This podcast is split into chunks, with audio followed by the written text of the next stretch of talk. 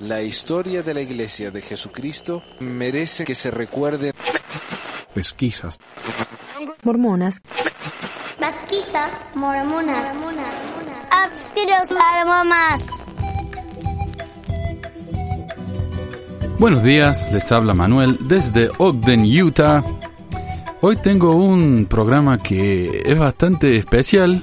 Hoy voy a publicar la conversación que tuve con Aaron Tano de Mormones para Jesús. Fue una conversación en YouTube, en vivo. Y si quieren ver mi caripelón ahí, que no se los recomiendo porque soy muy feo. Pueden verlo y gordo, sí, feo y gordo. Pueden verlo ahí en el canal de YouTube de Mormones para Jesús. Les recomiendo todos los videos, menos el mío, porque como les digo, estoy muy feo y gordo. Eh, por eso la radio me viene bien, a mí. La radio, podcast, lo que sea. Pero bueno, este de nuevo es la conversación con Aaron Tunnell de Mormones para Jesús. Y el tema de esta conversación fue: ¿Por qué hacemos esto? ¿Por qué no dejamos de molestar con la iglesia, no? ¿Por qué seguimos obsesionados, como dirían algunos? Y bueno, en este programa hablamos un poquito acerca de por qué él y yo, eh, cada uno por su lado, y ojalá que pronto juntos, ¿por qué no? Hablamos acerca de la iglesia tanto. Espero que esta pueda ser la primera de varias conversaciones que tenga con Aarón, ya que me, la pasé muy bien, para decirle la verdad. Me divertí mucho y espero que a ustedes les guste también. Mm, a pesar de que hay un tema central, es como que hablamos de cualquier cosa. Es una hora más casi de, conversación y yo creo que la, de la hora, unos 10 minutos hablamos acerca del tema. Pero bueno, espero que les guste y si tienen alguna recomendación, alguna queja, algún consejo o lo que fuera, déjenos saber a mí o a Aaron en nuestro respectivo grupo de Facebook o en manuel.pesquisamormonas.com. Gracias. El tema del día. Buenos días y bienvenidos a todos a Conozca a los Ex Mormones. Ahora estamos eh, con una entrevista especial con nuestro buen amigo Manuel de Pesquisas Mormonas. Manuel, diles hola. Hola a todos, hola Aaron. ¿Cómo estás esta mañana? Ah, bien, bien, bien. Disfrutando de los últimos días de calorcito en Utah. Ah, muy bien. Yo en Arizona, lo mismo, lo mismo. Mira, uh, Manuel, estamos muy contentos de tener tu presencia aquí en el, en el programa esta mañana. ¿Quieres hablar un poco acerca de ti, tu historia en la iglesia y todo eso para que, para los que no sepan quién eres, puedan saber un poco más? No, uh, me llamo Manuel. Manuel bautizó en la iglesia a los 12 años en Argentina, único en mi familia cuando me bauticé. Eh, mi mamá y mis hermanos se bautizaron cuando yo tenía unos 16, así que lo, los bauticé yo, que para mí era un, un gran orgullo. Claro. Uh, mi papá nunca se bautizó y de hecho él, él no quería que yo me bautizara al principio. Pero, eh, Cuando él- sientes él no el tiene espíritu, mucha- no, no, te, no te pueden parar, ¿no? bueno, sabes que yo fui a la iglesia porque mi prima me llevó. Y esta era una prima que yo a ella le quería como la hermana que nunca tuve. Ah, Así que yo quería ser parte de eso, ¿no? sí, claro. Sí. Y bueno, fue la misión a Chile. Me morí de frío, ahí estuve en el sur. Bauticé mucha gente, pero imagino que ya están todos inactivos.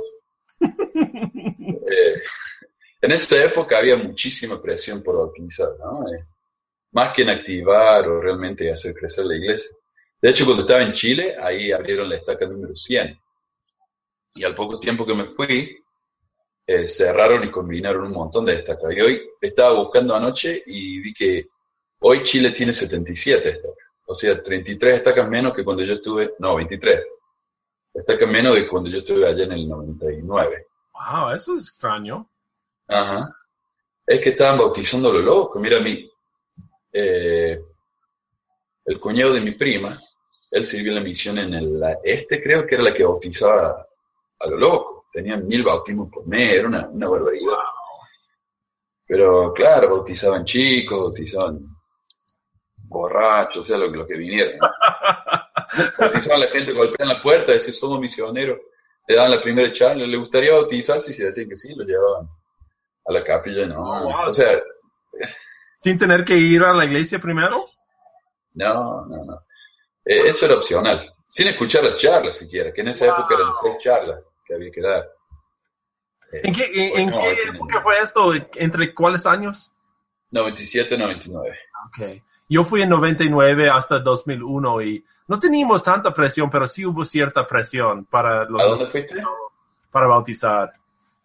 ¿Dónde estuviste vos? Ah, yo fui a la República Dominicana Ah, y, sí, no, eh, Chile era una, una, una locura. Yo creo que los presidentes, el presidente, de área, me imagino, tenían esa presión de bautizar para hacerlo. No, uno se pregunta de dónde viene eso, de por qué esa prioridad, pero en fin. Yo lo que me fijé es que cuando el presidente de área venía a visitar, mi presidente de misión era el, el fan más grande de él.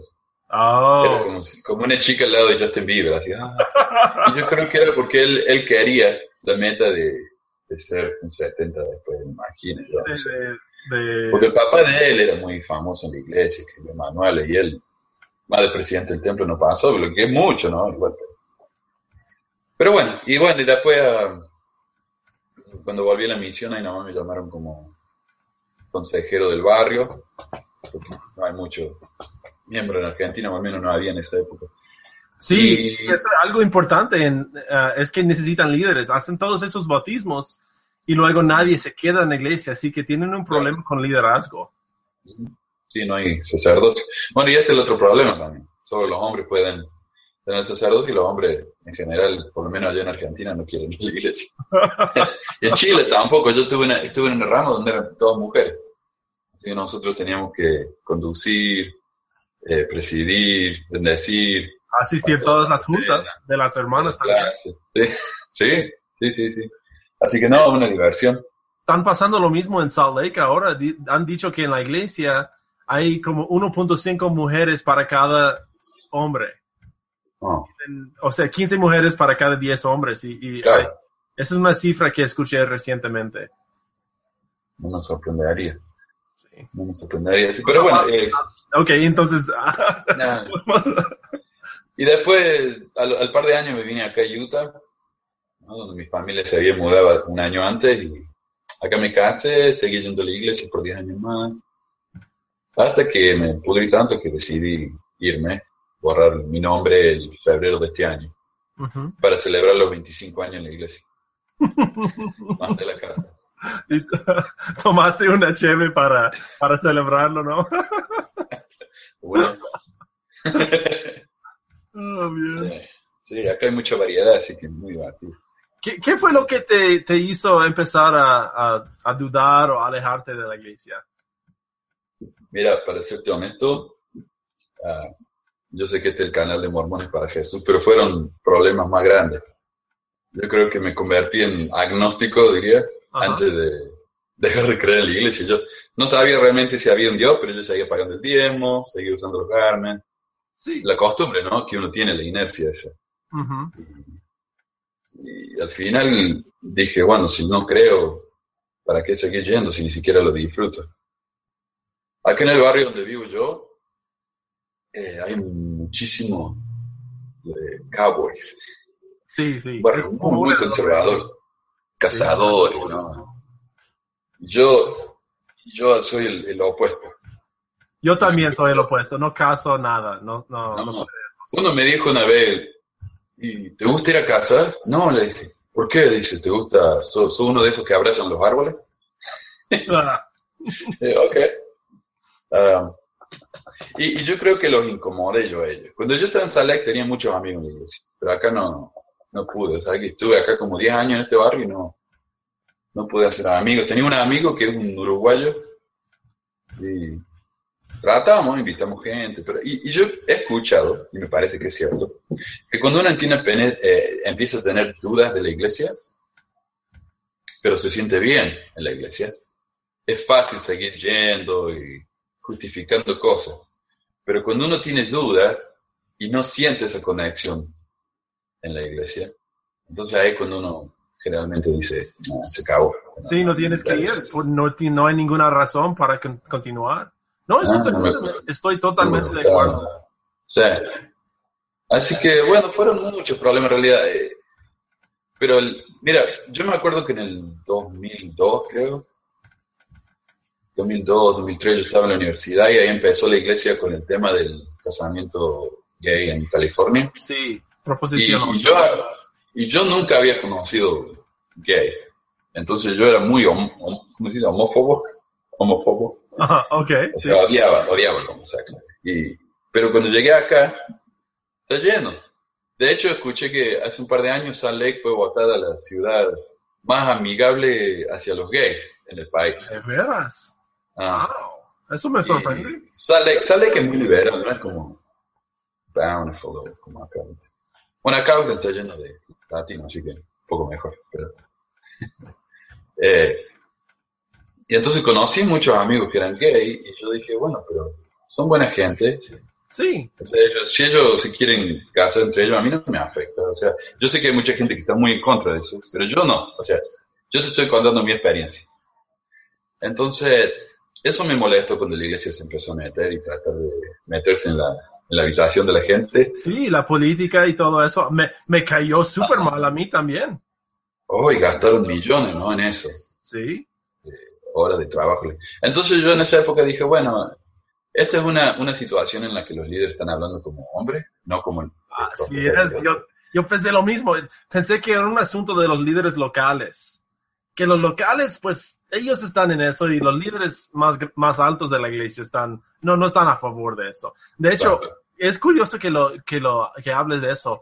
Para mí, yo vi algo muy, un, un, ah, patrón muy curioso ahí. Empecé a ver algo muy raro que en la preexistencia, supuestamente en la doctrina sur, es Lucifer que quiere quitar el albedrío de las personas y esforzarles a hacer el bien, ¿no? Esforzarles a no pecar y quitar Exacto. toda la libertad. Y, y entonces se me hizo extremadamente raro que ahora la iglesia está ejecutando el plan de Lucifer. Para mí, yo no podía, no podía creer que lo- el profeta es- estuviera, pues, a favor de Claro. todo esto. Y, y creí que eran los líderes locales y, pues, así lo justifiqué. ¿Sabes que yo eso mismo se lo expliqué a una chica cuando estaba en la universidad porque lo escuché hablando atrás mío y había un- estaban debatiendo eso. Yo le dije a ella, bueno, le dije, ¿ustedes son miembros de la iglesia? Y ella dijo, no, yo no, ella. Entonces yo le dije a ella, ¿vos sabés por qué se luchó el- la, la guerra, ¿no? La preexistencia. Y me dijo, no, yo soy miembro nuevo, así que le expliqué eso. Así que sí, eso también a mí me... Y no solamente eso. Acá en Utah hay leyes que controlan, por ejemplo, la venta de tabaco, la venta de alcohol. Sí. Eh, en sí, lo más interesante para mí es que el gobierno, que es mayormente compuesto por mormones, son los que regulan y, y no son los dueños. El gobierno son los dueños, tienen el monopolio en las licorerías. Acá en Utah. Hay 50 licorerías, son todas del gobierno. O sea, cuando yo voy a comprar a la licorería, estoy ayudando al gobierno. Lo cual me parece bien. Pero el problema es que ellos no permiten competencia.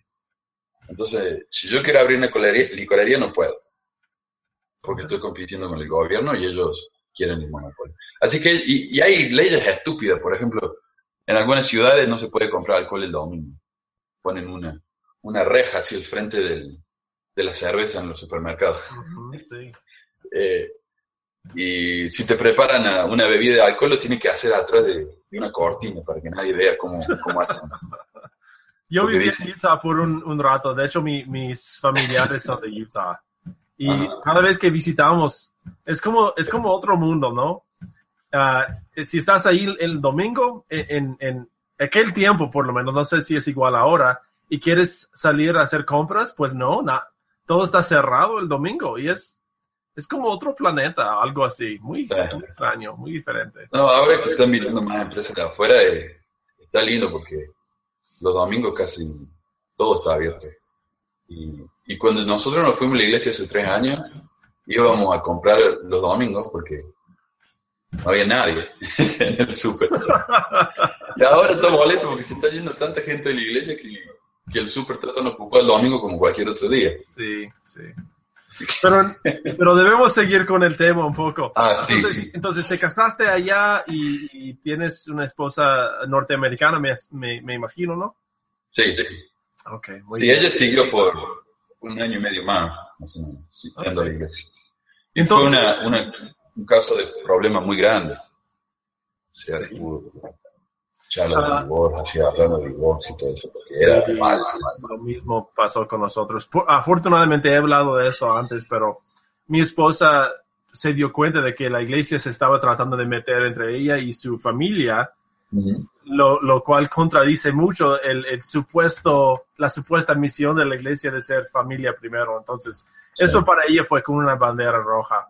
Entonces, empezaste a, a como ver, dudar de Dios, que es algo natural que puede suceder y, y algo muy normal. Y, y eso como que te, te empezó a hacer dudar de, de todo el entorno de la iglesia, todo el, el- la cosmovisión mormona. Sí. Ok. Y ahora déjame pensar. Ah, ahí- fue en esa época en que yo, o sea, yo no quería dejar de creer en Dios, porque me daba mucho miedo, ¿no? De- sí, es algo con lo que uno, es, es como una, una mantita que le dicen, ¿no? De, de- uno se siente cómodo, se siente bien, o sea, yo no creo que ningún ateo es ateo porque quiere. O sea, si yo pudiera creer en Dios, mejor, ¿no? Es, todo mucho más lindo. Pero, y me llevó un tiempo, ¿no? Eh, de estudiar, de analizar, o sea, no solamente de la iglesia, sino de la religión en general, de la historia de las iglesias. Y me empezó a, fascinar tanto que eh, decidí compartir lo que fui aprendiendo de la iglesia, de la historia.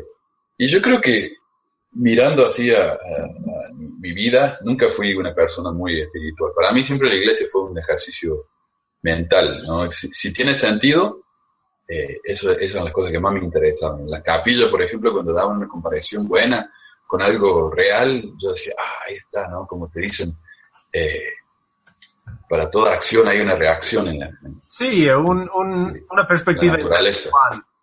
El Claro. intelectualismo. Y cuando se pierde eso, si no tenías más nada, pues Claro, no hay por qué continuar. claro. Y, claro, y el, y el espíritu para mí era, no sé, yo iba y me aburría terriblemente y me sentía culpable, ¿no? Porque digo, mi culpa. Que Sí. no me siento bien acá. Así que una vez que ya no, no creí, no, no tuve ninguna necesidad de, de seguir viendo. Y, pero seguí estudiando la historia. Y eso sí me interesa mucho, la historia de la iglesia y también un poco el aspecto cultural y social. Muy, muy fascinante. Especialmente acá en Utah, que es una burbuja, ¿no? De un microcosmo. Así, que- así que ahí fue cuando empecé el, el podcast. ¿Fue, ¿Empezaste el podcast primero o hiciste alguna otra cosa antemano? No, eso fue lo primero que hice. Okay. ¿Y por qué podcast? ¿Por qué no Está video o, no sé, página web, algo así? ¿Por, qué- por qué podcast? Porque era lo que yo estaba interesado, eso es lo que yo escuchaba. Yo escuchaba muchísimos podcasts y fueron los que me ayudaron a mí. Además que me interesa eso de, de mezclar ¿no? la, la- los sonidos, no sé, siempre me interesó eso. Sí. Desde sí. chico no mezclaba música, grababan canciones, era un desastre, pero trataba. Entonces digo, esto sería divertido. Además que puedo poner el texto en el website si alguien quiere leerlo nomás. Y también hago el podcast para que alguien que no quiera leerlo lo escuche nomás. O sea, darle más recursos a la gente. Sí, eso es cierto. Yo escucho los podcasts en inglés durante el día, por ejemplo, cuando estoy en el trabajo. Yo puedo ir Sí. programando o lo que sea y mientras tanto escucho. Y es bueno, te, te ayuda mucho. Yo, Sí, podcast, escucho libros, o sea, me, me encanta. en mi caso, um, empezamos nuestro canal. Ah, al principio fueron dos cosas. Empecé a hacer traducciones en una página llamada Piensa Mormón, que es traducciones de Mormon Think. No sé si conoces la página, probablemente sí.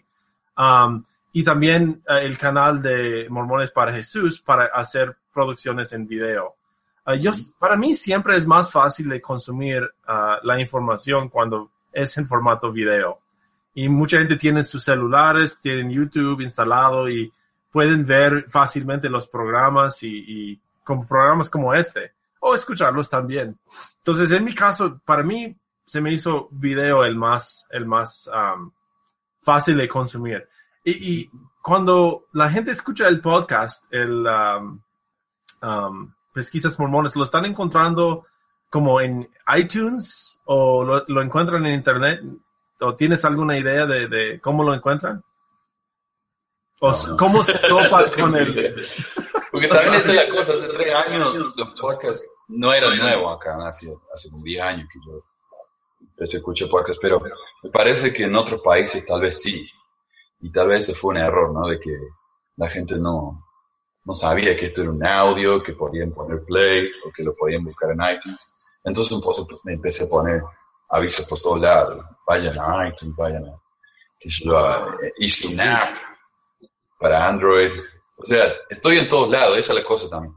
Empecé a poner eh, recursos en todos lados para que la gente lo encuentre. Porque, eh, por eso mismo, porque podcast tal vez en esa época más que nada no era algo muy conocido. Y empecé a hacer los videos que al principio era nada más que el podcast con un par de fotos atrás, pero ahora empecé a hacer videos también eh, que son más cortos. O sea, algo específico que quiero hablar, cinco minutos y hago un, un video. Sí. Eso también me, me empezó a interesar. Y... Pero bueno, sí, el, el podcast fue como por dos años y medio. Hace muy poco empecé el resto. Pero has, has abarcado bastantes temas. De hecho, cuando las personas me hablan a mí, yo a través del, de nuestro canal de YouTube, yo, yo recibo bastantes mensajes de personas, individuos que quieren saber más o individuos, individuos que quieren um, uh, corregirme. Sí, sí. Realmente que ahora. Pero um, el, en el canal, pues me, se me acercan muchas personas y siempre les, digo les digo, um, pues debes ir a la página pesquisasmormonas.com porque tienen todo abarcado hasta el fondo. De hecho, las, las traducciones de Mormon Think, pues ya no, no les veo mucho valor. Se, se profundizan mucho en ciertos temas, pero es mucho trabajo para yo traducirlos como, como norteamericano, pues me, me da mucha flojera traducir el texto. Ah. Luego tengo el teclado en inglés y es más suave hacer un video y tener una plática breve y, y fácil así. Entonces, yo le digo a todos, deben ir a pesquisas mormonas porque ahí puedes encontrar todo y para mí ha sido muy, muy buen recurso para hablar con la gente y, y para darles a dónde ir después de cómo empezar a, aprender de los, las palabras, los temas claves y todo eso. ¿Sabes que he escuchado gente que me dice, Aaron me dijo que, que te contacte? Es que bueno, qué bueno. Sí, sí, sí. Y hablando de, de por qué hacemos esto, porque es el tema de, de hoy, ¿no? Y de por qué hacemos hacemos todo esto. Estamos El contra podcast, la ¿sabes qué? corriente, ¿no? Somos como los, los peces salmón que estamos nadando contra la, la- el agua, ¿verdad? Bueno, y, y también por qué, por qué haces vos video, por qué yo hago el podcast, porque es lo que nos interesa, ¿no? Sí. Eh, y vos hablas de- desde el punto de vista de un creyente cristiano, yo hablo desde el punto de vista de alguien que interesado en la historia. Entonces cada uno no habla de lo que le parece bien y me parece que es un complemento. Pero, ¿por qué hago esto? Me parece a mí que es porque, porque me parece divertido. No me gusta. Es algo que me gusta. Me gusta aprender de esto. Entonces, y lo bueno de la historia de la iglesia es que es algo tan chico, ¿no? Que uno se puede especializar en no mucho tiempo.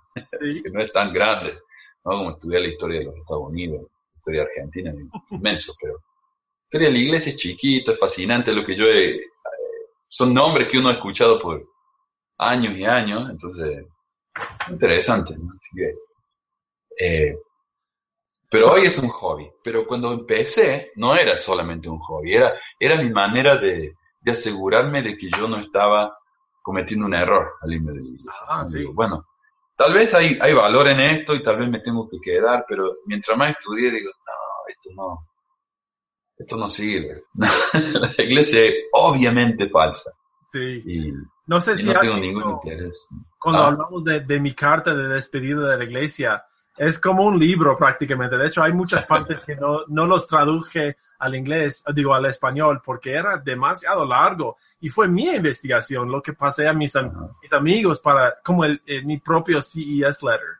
CES, Claro. la carta de- al director de CI. Director de Um, y fue por parte para explicarme, para convencerme a mí mismo, para entender bien y para organizar todos mis pensamientos y estudiar las, los temas como muy profundos y, y- y tener todo en línea, ¿no? Todo Sí, junto. Entonces, lo Sí, mismo, lo mismo. eh, La carta era eso. La única diferencia es que mi carta, obviamente, cuando lo escribí fue en inglés. En esa época no estaba, pues, ni practicando el español. Pues un poco en el Ah. trabajo y todo eso, pero ¿Y hace cuánto escribiste tu carta? ah, eso fue en 2012. 2012. Ah, Y um, para mí, voy a explicar un poco de, de cómo, cómo salió para mí todo esto. Um, vi que hay bastantes recursos en inglés. Como mencionaste, en, en, hay podcasts, es, no es nuevo, no es nada nuevo. Y forums, grupos, ah, páginas web, ah, todo, mucha información pues saturado en inglés. Si una persona tiene ánimo para ayudar, pues ya está todo saturado en inglés.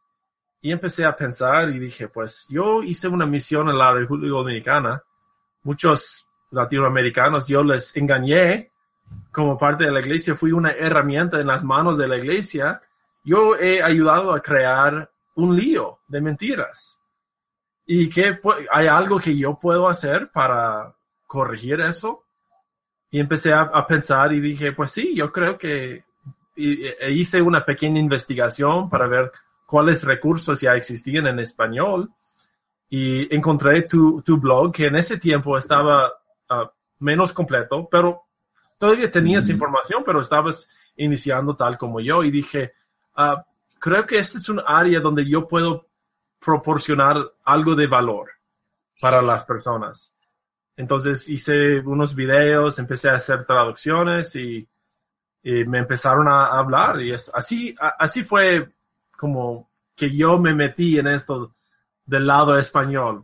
Para muchos es extraño porque soy un gringo norteamericano. ¿Por, ¿por qué se va a preocupar este gringo por un idioma que no, un, una gente que no es suya? Y Ajá. la verdad es que yo, a mí me, me, encanta la gente latinoamericana, los, los de habla castellano, pues. ¿Gente te ha dicho eso? De, el, que, que es extraño. Que, no saben por qué un gringo está hablando. Bueno, me lo han dicho los mormones, algunos mormones. Ah. De hecho, es, es muy irónico porque me dicen, Aaron, tú debes entender, bueno, si cometo un error gramático o algo así, di, di, dicen, debes aprender nuestro idioma antes de, de tratar de predicarnos. Dicen cosas así, ¿no? Y, y lo cual es, es bastante raro porque pues la mitad de los misioneros sud van a otros países sin saber el idioma para predicar. y no, tiene, no, hay ningún problema si, si, están hablando a favor de la iglesia. Pero cuando es criticar, pues salen todas las críticas. Y, y a lo mejor es, es algo que yo siento personalmente, una como cierta incomodidad de, de, creer que no me van a querer escuchar por gringo. No sé. Cosas que... No, que ¿sabes lo que pasa? Lo que yo me he dado cuenta es que buscan justificación. Cualquier sea la justificación, te van a criticar. Por ejemplo, sí. yo antes daba mi nombre completo en Facebook y no quería revelarme como el administrador, ¿no? Pero al final cuando di mi nombre, enseguida, ¿no? Gente empezó a, a sacar fotos de mi perfil, fotos de mi hijo, empezaron a hacer memes, ¿no? Insultando a él, que en esa época tenía tres años, cuatro años, o sea, wow. yo quedé su ubicación, ¿no? Entonces eh, dije, ok, ya no doy mi nombre completo. Cambié un poquito, o sea, casi mi nombre completo. Pero, eh, y enseguida dijeron, ah, no das tu nombre, viste, qué cobarde, ¿cómo puedes venir a hablar si no das tu nombre? Sí, no, no. Y, bueno, y, pero si doy mi nombre, van a encontrar otro problema. Ah, es que vos estás en Utah, no sabes, ¿para qué estás en...? O sea, siempre van a encontrar alguno, alguna falta, siempre. Sí, exacto. Eh, y si no te encuentran ninguna falta, te la inventan. Uh -huh. Son un mormón resentido, te, alguna, alguna mormona te debe haber dicho que no. O sea, te... una me dijo el otro día que mi infancia era muy solitaria y nadie me quería, por eso hago esto. Sí. O sea, alguien que yo ni, ni sabía quién era. O sea, te inventan, ¿viste? Y entonces, en el, tuyo, en el caso tuyo, como le dijeron a Joel una vez, él escribió 11, porque Joel el primer idioma del inglés, el segundo es portugués y el tercero es español. Entonces cuando la gente viene y lo criticaba a él por su idioma, le digo, ¿en serio? ¿Cuántos idiomas sabes vos? no solamente eso, yo él una vez eh, teníamos uno de los ensayos y él escribió, creo que escribió la palabra 11 con Z o algo así. Y dijo, y un comentario fue, oh, escribió 11 con Z, si comete, si comete ese error, quién sabe cuánto más errores hay en este ensayo. Oh, por favor. Entonces yo ap- aprendí a ignorar esas cosas. Yo, yo recibo correos así, bueno, no correos necesariamente, pero mensajes por Facebook, porque en, en uno de mis videos, tengo un video testimonio en, en, en Facebook que recibí muchas visitas y tengo mi, mi perfil de Facebook conectado ahí con un enlace. Entonces muchos se me acercan diciendo, Aaron, quiero saber más. Um, o sea, que vi tu video y me siento identificado, cosas así, los recibo muy, a- muy enseguida. Y a veces también recibo correos de odio, como lo mismo que tú mencionas. Aaron, es que, es que eres un resentido y, y debes volver al, a la iglesia verdadera. Todavía hay tiempo para ti. El Señor todavía te quiere. Si, si solamente quieres arrepentirte de lo que has hecho como... Esa es otra cosa, que en cuanto uno dice algo, por ejemplo, mal de, de un líder de la iglesia, eh, empiezan a responderse, ¿por qué odias tanto a Dios y a Jesucristo? Le digo, yo no hablé ni de Dios ni de Jesucristo. Yo hablé de Monson, o hablé de Perry, o de uno de esos, pero no, ellos inmediatamente eh, ponen en el mismo nivel a cualquier cosa que uno diga de la iglesia con, con Dios y Jesucristo. Y ellos no saben hacer esa diferencia, que son... así Pueden ser dos cosas diferentes. Uno puede amar a Jesucristo lo más que quiera y no creer en la iglesia y, Sí. y despreciar sí, a- a, su líder. Es, Pero es- no entienden eso. es que son entrenados a, a igual, igualar, no sé si esa es la palabra, pero como asociar esas dos cosas como si fueran la misma. Sí. Y, y es una lástima, pero creo que es una actitud que la iglesia fomenta para tener su autoridad. Y no se dan cuenta tampoco. Podemos criticar quizás a Monzo. No lo, yo realmente pocas veces critico los individuos, incluso los profetas. Lo que yo trato de hacer es analizar si es un profeta o no, por ejemplo, o analizar la estructura de la iglesia, la cual es, ni es una persona, es una institución. Y entonces me dicen ahora, no debes criticar las personas, tú odias los mormones. Y digo, ¿de cuál mormón estoy hablando? A veces, a veces hablo de los líderes, eh, pero en cuanto a su posición de liderazgo, si están haciendo su trabajo, cómo, cómo lo están manejando como líderes de esta institución, pero nada de su, de su personal. Y es muy extraño. Eh, eh, yo veo a veces que tú posteas los correos de odio que recibes en, en, en tu grupo de, de pesquisas y cosas. Y siempre me da tiempo. sí. risa, me da bastante risa leer lo que te dicen. ¿Por qué me dicen lo mismo a mí? A mí me parece increíble la hipocresía y por eso lo hago. Para mostrar, ¿cómo pueden hablar de que son la iglesia verdadera, de que son mejores que nosotros y después me, los insultos que me dicen, o sea, Sí, con malas palabras y todo, ¿no? O sea, no tiene sentido, es completamente así es. hipócrita. Eso es lo que hipócrita, porque predican una cosa y mientras lo están predicando, hacen lo opuesto. Así que, Yo he visto, no sé si, si es conocido, pero hay un refrán que es que los más fuertes defensores de la iglesia se encuentran en los bars de Utah.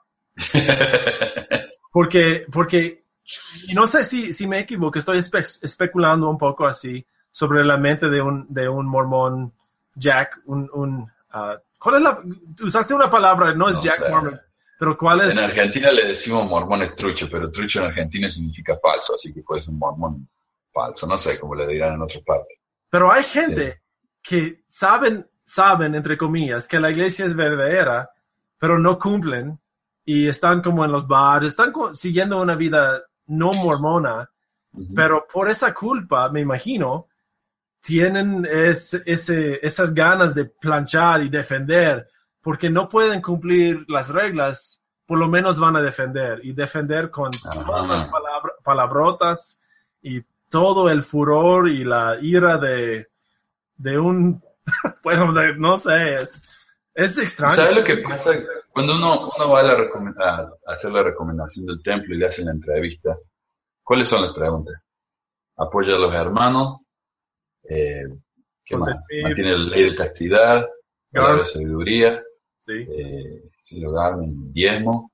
O sea, son todas cosas que uno puede mostrar, ¿no? Que se pueden, se pueden comparar, se pueden, eh, uno va y lo Garmin es fácil mostrar porque yo me bajo el botoncito acá y ya todo. Sí, son medibles. Son cosas Pero- medibles. Pero nunca te preguntan, eh, yo diría, cambien toda la entrevista del templo por una pregunta. Dígame algo bueno que hizo usted por alguien en la última semana. Algo así. ¿No? Sí. Pero no, eso no, eso no le interesa. Entonces los miembros eh, dicen, bueno, eh, si insulto a alguien, por lo menos lo hago porque, como decís vos, ¿no? Porque estoy defendiendo a la iglesia. Mm. Pero hey, yo mientras tanto no tomo cerveza, no tomo eh, café, eh, llevo mi Garmin, aunque haga 40 grados de calor, todo bien, ¿no? Pero es muy fácil, sí, yo digo, por eso es muy fácil, por eso, ser un mormón, aunque te controlan la vida, pero... Y también está el problema ese de que acá en Utah hay tantos suicidios y tiene uno de los niveles más altos de depresión en el, en el país, porque uno constantemente tiene que estar demostrando que es un buen mormón. Así es. No hay Yo salgo a la calle, doy vuelta a la manzana y yo me encontré como con cinco personas que conozco. Una vez cuando nos mudamos acá, a mi casa, el, el dueño anterior tenía el... Tenemos un cuartito de herramientas allá afuera. Y eso era eh, la casa del perro cuando él estaba. Y nos dejó un alto así de... ah, ¿Cómo se dice? Hey, ah, como pasto seco, no sé qué. Ahí vivía el perro Ajá. y con toda la, la caca del perro así por todos lados. Y era un asco eso, o sea, se sentía el olor hasta de acá. Así que un domingo, que nos mudamos un sábado, y el domingo fuimos y empezamos a limpiar un poco, pero estaba afuera. Entonces, justo pasó una familia del barrio, y yo dijo, hola, dice, trabajando duro. ¿Entendés? Porque era domingo. Ah, O wow. sea, ahí estamos, viste, ya no, ya no, ya nos vieron, ya no, nos cacharon y No, es, es, su- no sé, no sé la palabra en español, pero es surreal, ah, surreal. Como sí. uno, no, no puedo entenderlo, no puedo, no puedo entender ese, esa ignorancia de lo que debe estar en el corazón. Y, y es lo Aunque mismo, no, incluso en las escrituras. Ándale.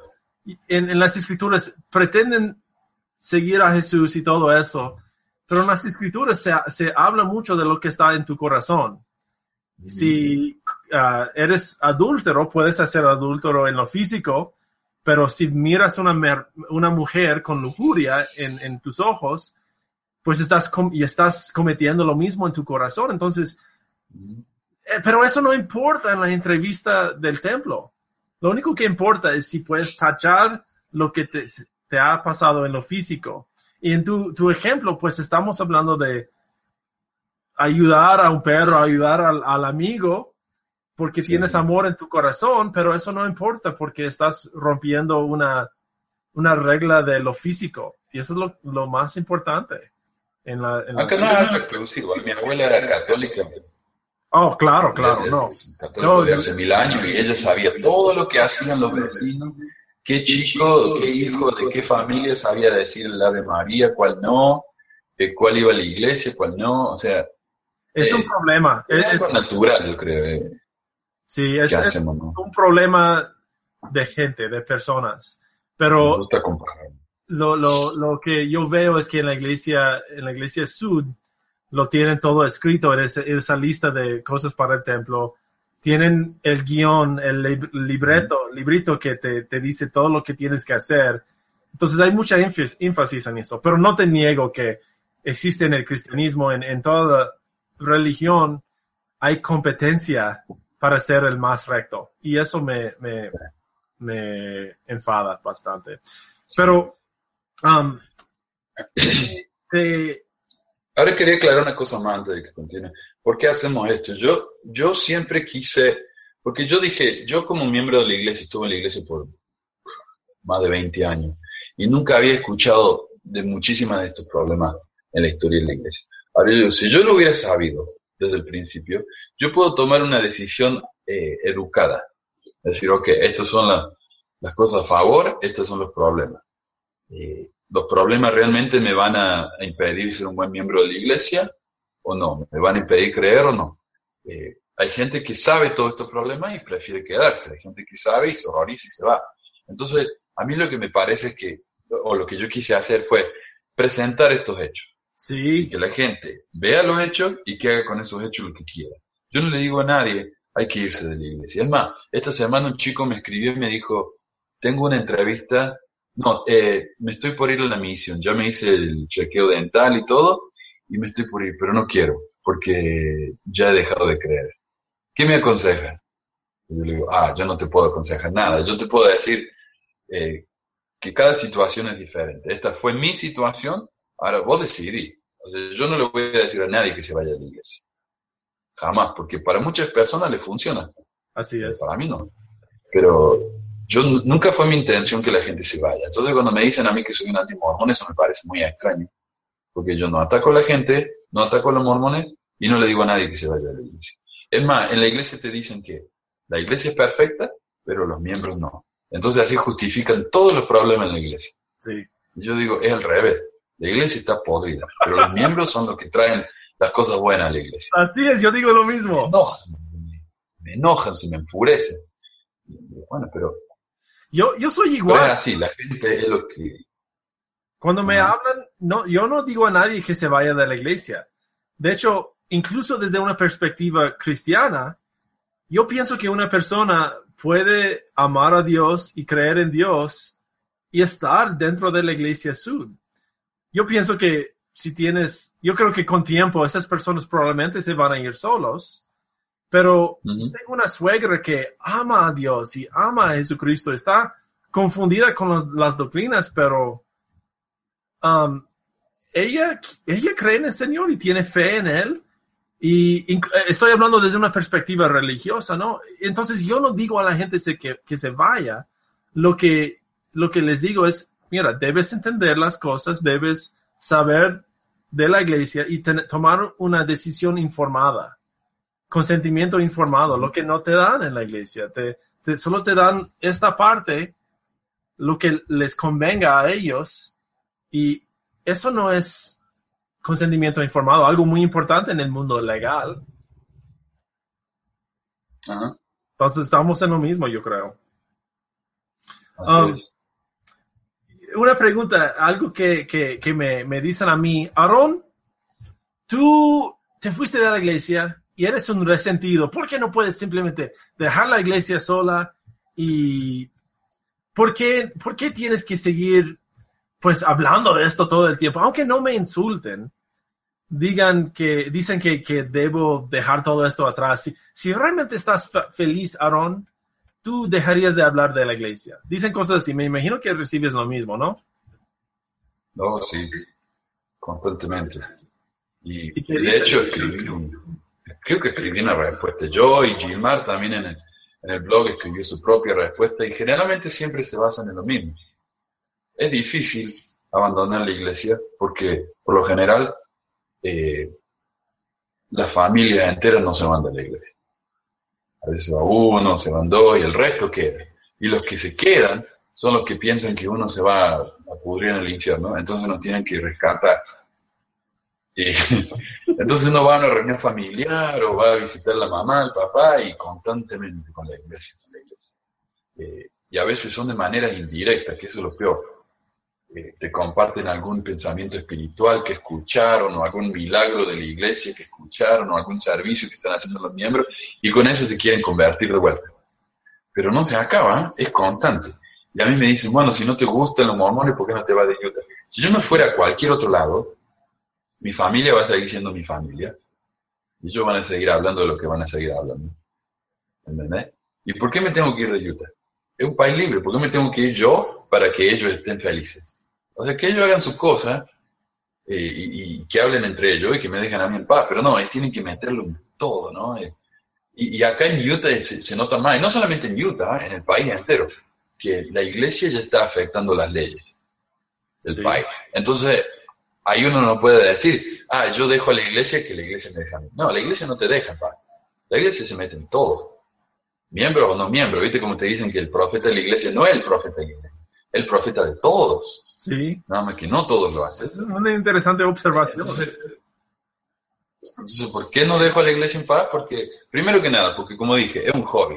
Yo fui miembro de la iglesia por veintitantos años, 25 años. Entonces, como estábamos hablando como el otro día, uno no puede simplemente irse y abandonar todo. Ah, ya, ya no soy más mormón. Y listo. Uno nunca más vuelve a pensar de eso. No se puede. Eso, eso es ridículo. Sí, de hecho, en, el, en la carta del CI, SEI, el muchacho, el Jeremy, escribió una línea que me encantó. Dijo, si has pasado toda la vida en la iglesia y vas a salir de ella y quieren que te, te quedes calladito y que no hables más de eso, ¿qué clase de psicópata creen que eres? Para pasar toda tu vida en esta cosa y después, ok, ya, ¿qué sigue? O sea, no. ¿Quién, quién va a, Sí. a poder hacer eso? ¿Te basaste tu identidad sobre eso? Sobre lo que ahora consideras como un engaño. ¿Cómo vas a dejarlo en, en paz? ¿Cómo no vas a hablar con la gente para ver sobre lo que has descubierto? De la- me, me es sumamente esa es la ridículo. cosa, uno, vos estás en, en Arizona, pero estamos más o menos rodeados, ¿no? O sea, Sí. uno pu- no puede, ah, bueno, y uno, y uno se entera acá. Yo, yo tengo mucha familia y muchos amigos en Argentina, y ellos no saben lo que está pasando acá. Entonces yo digo, bueno, si ellos no saben, probablemente la mayoría de los mormones en el resto del mundo no saben. Pues claro. Ok, acá está la información. Ahora, ¿qué piensas? ¿No? Y muchos lo justifican y está bien, que hagan lo que quieran, pero acá está la información. Y, y a esta altura, mira, yo, yo ya estuve tentado varias veces de, de dejar el podcast, porque a mí la iglesia ya no me interesa, honestamente, ya no soy mormón, eh, no, no me interesa eh, seguir involucrándome, pero, pero yo creo que con el tiempo uno se da cuenta, mira, a ver, yo lo comparo esto con, por ejemplo, si yo, si yo viviera en el campo, ¿no? Y tengo un arroyito ahí cerca de mi casa, o un río, y digo un día, mira, estoy, estoy cansado de tener que caminar tres kilómetros para allá para cruzar el puente, ¿por qué no me hago un puente acá yo? ¿No? Sí. Y me hago un puentecito. Al principio el puente no es, no es gran cosa, no es un par de troncos. Y con el tiempo digo, no, lo voy a hacer un poquito mejor. Y uno le empieza a dedicar trabajo al puente. ¿No? Lo hace más lindo, lo hace más seguro. Sí. Y, el, y, el- y en un rato uno ya está eh, entusiasmado con el puente. Y después otra gente viene y dice, oh, qué buena idea, Saudade. Yo también estoy cansado de caminar tres kilómetros allá. Te voy a ayudar. Y entre todos empezamos a hacer el, el puente y otra gente viene y dice, oh, gracias por el puente, mira que está bueno, ¿ah? Ajá. y empiezan a usar el puente. Y, y yo no puedo decir, ok, eh, ya me cansé del puente. ¿Sabes qué? Lo voy a sacar, lo voy a tirar abajo. y ya no voy a... que- que- tampoco no para hacer mala onda, así, ¿no? O sea, yo lo hago en mis ratos libres. Hay varios que ya me han dicho que, que mi esposa me va a dejar porque me dedico tanto a esto. Eh, pero que esto yo le dedico un par de horas a la semana, no es que yo estoy acá todo el día. Sí, yo. ¿no? Y tengo tanto ayuda a esta altura que, que la mitad del trabajo no me lo hago, ¿no? Entonces, para mí esa es la comparación. Estoy haciendo algo que a mí me, me, divierte, me hace pasar el rato, otra gente lo beneficia, entonces, ¿por qué no? ¿No? Ese, así es como lo veo yo. Sí. Pero algún día ya me voy a jubilar.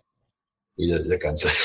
Pues espero que, que dejes el- la página viva, Ah, ¿no? dejo el puente ahí, que otro lo cuide, ¿no? Que, Sí. o que se caiga, que sea, pero yo, Yo, pero si no, no tengo nada previsto por lo pronto de ir, nada de eso. yo, yo soy igual, ¿no? Yo, te- yo soy como, tengo como ondas, ¿no? A veces Sí. me apasiono mucho y, wow, qué tema, quiero empezar a hacer este, este- esta chamba aquí, vamos a hacer algo nuevo, abarcar estos temas. Y estoy remodelando la casa aquí, tengo mi trabajo de día, pues tengo otras cosas también, entonces la, la onda con tiempo se va bajando y desaparezco del internet por unos meses y luego como me, me emociono para hacer otra cosa y, y yo veo que ayuda a la gente. Por ejemplo, esta serie la, la hice para, porque tenemos recursos como tu blog, tu podcast, que hablan mucho de las profundidades de la historia de la iglesia. Tenemos páginas que, que hablan mucho de eso, pero lo que realmente hace falta, en mi opinión, y, y también hay, si hay, hay personas que quieren saber de, de otras religiones, hay muchos recursos para eso, incluso en, en español, pero lo que hace falta es, lo que estás haciendo falta y por qué estoy haciendo este video ahora, es para dar a las personas como algún apoyo emocional, quizás. O sea, puedes leer sobre la historia, puedes leer sobre la religión, pero no hay con quién convivir. hay poco para escuchar, para hablar de los asuntos diarios de la iglesia, de cómo nos afectó como personas. Y eso sí, creo que eso puede ayudar a las personas a escuchar las ideas y las observaciones de los demás, aunque no sean basadas en la historia o en la doctrina, pero solamente basado en lo personal, ¿no? Y por a mí me parece una gran idea.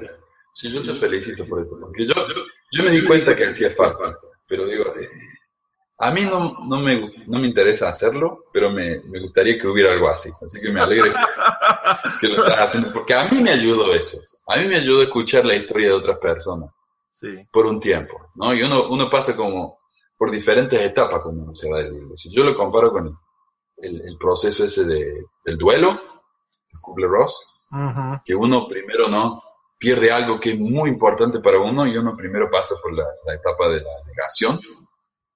Y, en mi opinión todos los apologistas están en esa etapa. Tratan de explicar como puedan, de que no, no, no, no, no, está bien, está todo mal, pero eh, hay una explicación, así que en el fondo está todo bien en realidad. Esa es la etapa de la negación. Y yo también la pasé. O sea, yo, yo iba y era uno de esos trolls que, que insultaba a gente como nosotros. Sí. ¿por qué hacen esto? Es más, tuve una discusión por email con el Ed Decker, el escritor de oh, Los Fabricantes de Dioses. Sí. Y, digo, pero qué estúpido. Bueno, todavía no lo, no, honestamente no lo respeto mucho, porque me parece que él lo que hace es muy deshonesto y nos da, a personas como nosotros nos da un mal nombre. Sí. una gente va, lee eso y dice, ah, son todos iguales, y ya dejan de buscar. Así es, totalmente de acuerdo. Pero, ah, ¿de qué estamos hablando? Ah, de la, del proceso de perder. Ah, Entonces, después uno, uno cuando, ah, cuando ya acepta que ya lo perdió, le viene la ira y se enoja, se enfurece. Y yo me acuerdo que estaba enojadísimo cuando llegué, pero cuando empecé el podcast dijo, si yo muestro cuán, cuán enojado estoy acá, la gente no me va a escuchar. Entonces tengo que tratar de, sonar más objetivo. Y, y Joel me ayudaba con eso. Y ahora que estoy solo, más. Incluso de ser más objetivo, ¿no? De no criticar por el propósito de, criticar, pero tener bien tus, tus argumentos y, no meter la emoción en la cosa. Es más, con él hicimos un programa defendiendo a la iglesia de un artículo que publicaron en el Huffington Post porque nos parece que estaba muy mal escrito y decir cosas que eran mentiras. Entonces hicimos un programa defendiendo a la iglesia. Y yo tengo un artículo de hace una semana más o menos, donde hablaban acerca de las mujeres. Han, nombrado a tres señoras, tres, líderes de la iglesia, mujeres, a que fueran parte de comités, que antes eran todos hombres. Mm, y no era cierto. Por primera vez, no, sí es cierto, pero por primera vez en la historia tres mujeres son parte del comité de, de liderazgo en la iglesia. Pero un, un website católico, infocatólico.com, dijo, por primera vez las mujeres son líderes en la iglesia, punto. Digo, eso no es cierto. Las mujeres han sido líderes de la época de Emma Smith. Sí. Nunca han sido líderes a nivel global, así como en un comité, pero sí han sido líderes. Y yo lo aclaré eso le digo, eso no es, eso es falso. Sí. Y cuando, sí, insultar, insultar, no. cuando vas con las mentiras solamente para criticar, pierdes toda credibilidad pierdes honestidad, algo muy importante, y, estás en lo mismo que los mormones. Si estás luchando solo para luchar, pues no, eso no sirve. No es honesto.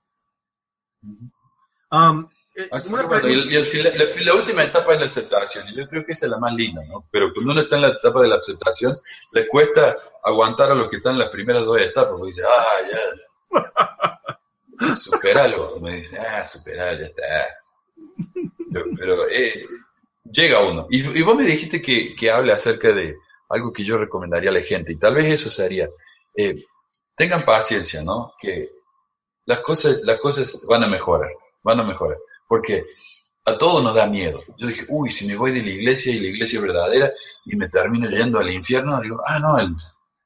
piénselo al menos de esta manera, si tienen miedo. El, infierno no existe en el mormonismo lo que existe en el mormonismo el reino celestial, que es tan hermoso que si uno lo viera se mataría para poder ir ahí. Así que lo peor que nos puede pasar es que nos vayamos al mundo celestial, que es muchísimo mejor que... Bueno, ellos dicen que vamos al, al mundo de las tinieblas de afuera. Sí, sí, pero acuérdate que José me dijo A que- nosotros nos toca el- las tinieblas. Pero ese es un tormento eterno porque es de Dios que es eterno. Entonces, lo que significa es tormento de Dios, pero no dura para siempre. Y eso lo dijo José Smith y está en Doctrina y Convenio. Así que nos vamos a quemar por un ratito, pero después pasa. Pero no tengan miedo, no tengan miedo. Si, si ustedes no creen en la iglesia y, y les cuesta eh, irse por, por ese miedo que le han inculcado por años, o, o como me dijo este mismo muchacho de, los dientes, dice, "Ah, todos mis amigos están en la iglesia. Ahora, si, si vos te vas de la iglesia y tus amigos te dejan, esos no son amigos. Y no pierden nada por perder amigos así.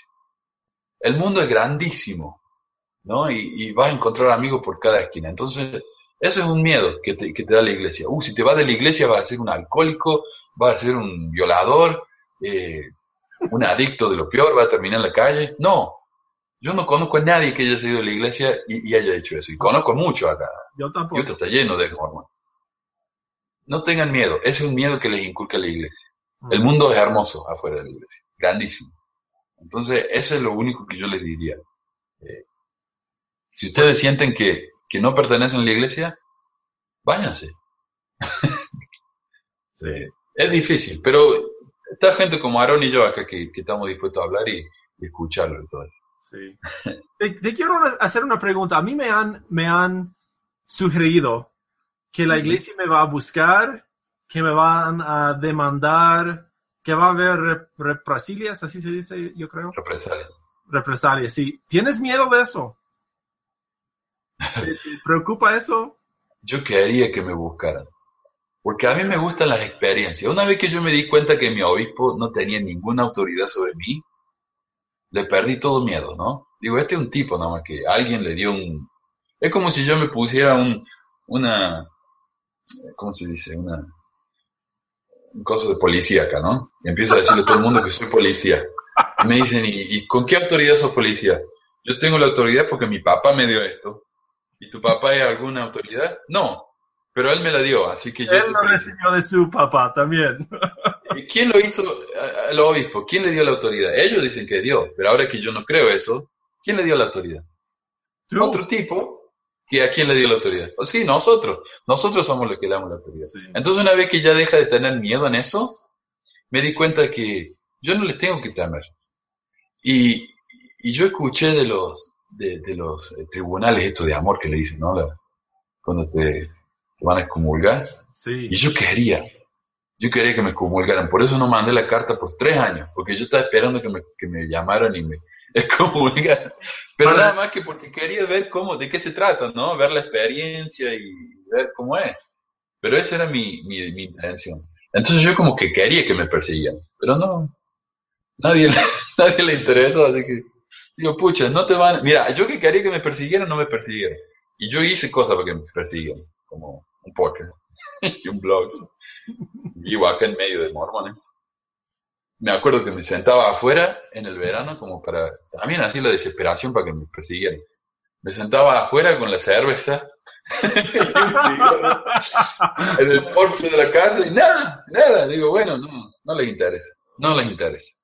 Pues yo estoy hablando, estoy preguntando más acerca de la institución de la iglesia, si los abogados van a salir buscándote.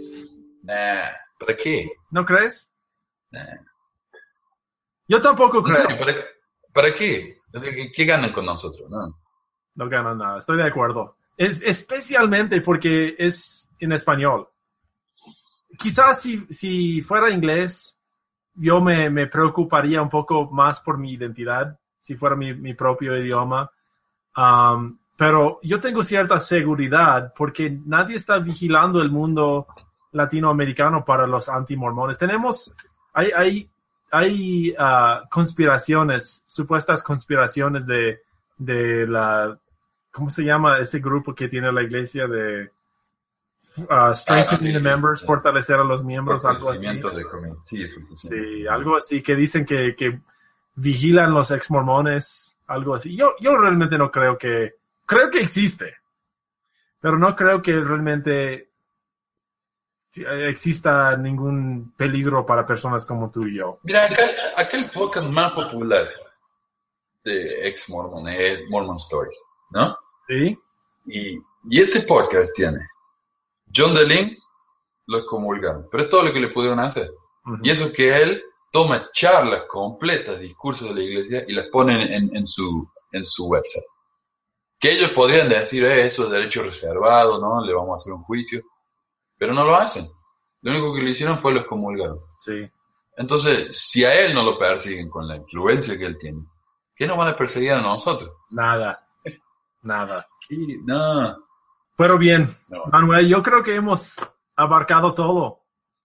Yo creo que, hay algo final que quieres mencionar. Ya sé que, que ya hablaste de, de no tener miedo, pero si hay- tienes alguna Eso. otra cosa en, para finalizar, algún comentario. A mí me decían, como te dije, que cuando uno se va de la iglesia, se va a convertir en un alcohólico, en una horrible persona. Y yo sabía que cuando me fui, de curiosidad, me compré una botella de whisky y mi esposa, cuando la vio, me la tiró a- al, al inodoro, me tiró la botella. Oh, 40 dólares la botella. ¿Cómo voy a hacer eso? Porque ella tenía miedo de que yo iba a ser un alcohólico. El otro día fue mi cumpleaños y todo me trajeron de regalo eh, un coso de cerveza, Sí. cerveza. Las tengo todas ahí. Las tengo todas. Creo que tomé una. O sea, no, eh, no hay que tener miedo. Es eso. No, no te vas a convertir en un alcohólico, no te vas a convertir en un violador. Yo no he, no he tenido relaciones sexuales fuera de mi matrimonio. Eso depende de cada persona. Eso Sí. no, no es porque la iglesia te haga así o así. Es más, cuando yo me fui de la iglesia me parece que, me, que soy, lo digo yo de mí mismo, pero me parece que yo he notado un cambio en mi persona, de que yo tolero mucho más, acepto a la gente por lo que son y no porque a iglesia pertenecen. ¿Entendés? Lo- Sí. la- el, el papá de mi esposa está casado con una señora que tiene sus propios hijos y yo decía, mira, todos los hijos de esta mujer son un fracaso porque ninguno va a la iglesia. Pero lo que yo no veía a causa de esos anteojeras que tenía era que son excelentes personas, todos tienen una familia hermosa, todos tienen buenos, eh, buenas relaciones entre ellos, son buena gente. Pero yo eso no lo veía porque yo tenía esa estúpida anteojera de que si uno no es miembro de la iglesia es una mala persona. Entonces, cuando uno se va, eh, te puedo garantizar de que uno por lo menos un poquito va a ser mejor que antes. Por lo menos sacarse ese, ese, ese peso que tiene de, de los hombros de que tiene que ser perfecto, ¿no? Uno ahora puede ser lo que realmente quiere ser. Como te digo, el mundo es enorme y es hermoso. Así que eso es todo. Wow. Excelente.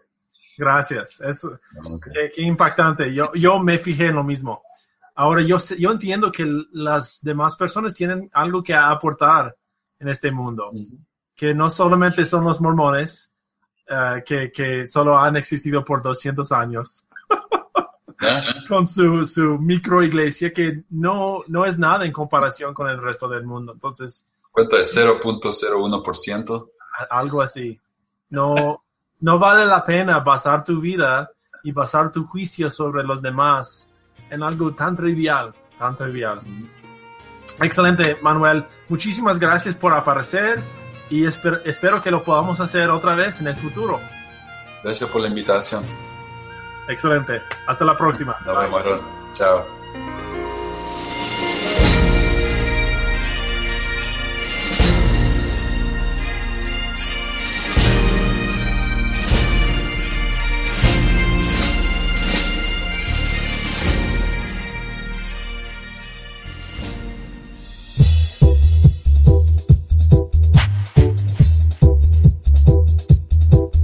Gracias por escuchar este episodio de Pesquisas Mormonas. No se olvide de visitar nuestro website en pesquisasmormonas.com o pesmor.com y nuestro blog en pesquisasmormonas.org o pesmor.org. También tenemos un grupo en Facebook donde la discusión siempre es animada y si tiene alguna pregunta, comentario, queja o hate mail pueden enviarlo a manuel arroba. Gracias de nuevo por escuchar y hasta la próxima.